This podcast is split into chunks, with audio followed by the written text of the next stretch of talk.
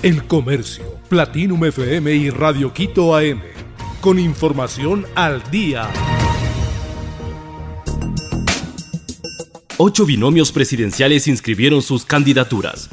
La inscripción de candidatos para las elecciones presidenciales y legislativas anticipadas terminaron el martes 13 de junio del 2023 en Ecuador. Un total de ocho binomios presidenciales conformados por primera vez con el criterio de paridad de género buscan reemplazar a Guillermo Lazo en Carondelet, el oficialismo no participará de estas elecciones por decisión propia, mientras Pachacutic y la izquierda democrática no lograron consensuar ni candidaturas ni alianzas en medio de intensas pugnas internas. Los candidatos inscritos según la orden de ingreso del CNE son Daniel Novoa, Verónica Abad por Alianza Acción Democrática Nacional, Fernando Villavicencio, Andrea González por el Movimiento Construye, Otto Sonnenhosler, Erika Paredes por Alianza Actuemos, Bolívar Armijos y Linda Romero por el movimiento Amigo, Jan Topic y Diana Jacome por la Alianza por un País Sin Miedo, Yacu Pérez y Nori Pinela, Luisa González y Andrés Arauz por Revolución Ciudadana, Herbas y Marina Vega. El riesgo de enfermedades tras las lluvias activa brigadas médicas en Esmeraldas. Ha pasado una semana de las devastadoras inundaciones en Esmeraldas y es el riesgo de enfermedades que aumentan. Los albergues se han convertido en el punto de partida de las brigadas médicas activadas por el Ministerio de Salud Pública. Las inundaciones elevan los problemas respiratorios gastrointestinales de la piel y vectoriales. Estos se suman a otras complicaciones frecuentes entre los habitantes esmeraldeños como la hipertensión y la diabetes, enfermedades crónicas con alta prevalencia en la provincia. Estados Unidos envía nuevo paquete de ayuda militar para Ucrania. Estados Unidos anunció el martes 13 de junio un nuevo paquete de ayuda militar para Ucrania valorado en 325 millones de dólares. El respaldo ocurre en el marco de los avances logrados en los últimos días por las fuerzas ucranianas durante la contraofensiva que Kiev está llevando a cabo en el este del país.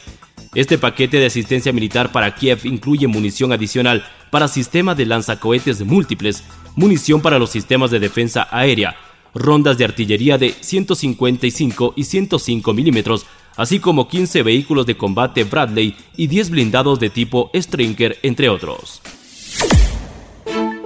¿Qué pasa con el futbolista Byron Castillo? Ecuador tiene una sanción impuesta por el Tribunal de Arbitraje Deportivo TAS por sus siglas en inglés, de menos tres puntos y una multa económica a la FEB en relación al caso del jugador Byron Castillo. Castillo, acusado por las federaciones de Chile y Perú de falsificar sus documentos de identidad, quedó fuera de la nómina de Ecuador del Mundial Qatar 2022 y no fue tomado en cuenta para las fechas FIFA de marzo y junio 2023. Andrés Holguín, abogado de Byron Castillo, comentó el 13 de junio del 2023 que no ha pasado absolutamente nada nuevo en este caso, mismo que ahora está en manos de un estudio jurídico de Suiza que lleva adelante los recursos de nulidad que presentaron ante un tribunal ordinario, tanto la FEB como Byron Castillo. Estas son las dos secuelas más frecuentes tras COVID-19 leve y moderado. Las dos secuelas de COVID-19 leve o moderado más frecuentes son las incompetencias cronotópicas y la enfermedad de la pequeña vía aérea. El neumólogo intensivista Kilen Briones explica que independientemente de la sintomatología de entre 70 y 80% de pacientes leves o moderados quedan con incompetencia cronotrópica. Este trastorno se conoce como una incapacidad para regular la frecuencia cardíaca adecuadamente en respuesta a las necesidades metabólicas. Cuando una persona hace actividad física aumenta la frecuencia cardíaca y dependiendo de su respuesta fisiológica, en 30 segundos, 1, 2 o máximo 5 minutos regresa a niveles normales. Esto se debe a que el organismo necesita utilizar el oxígeno de reserva generando un metabolismo anormal, es decir, metabolismo anaeróbico. El Comercio, Platinum FM y Radio Quito AM.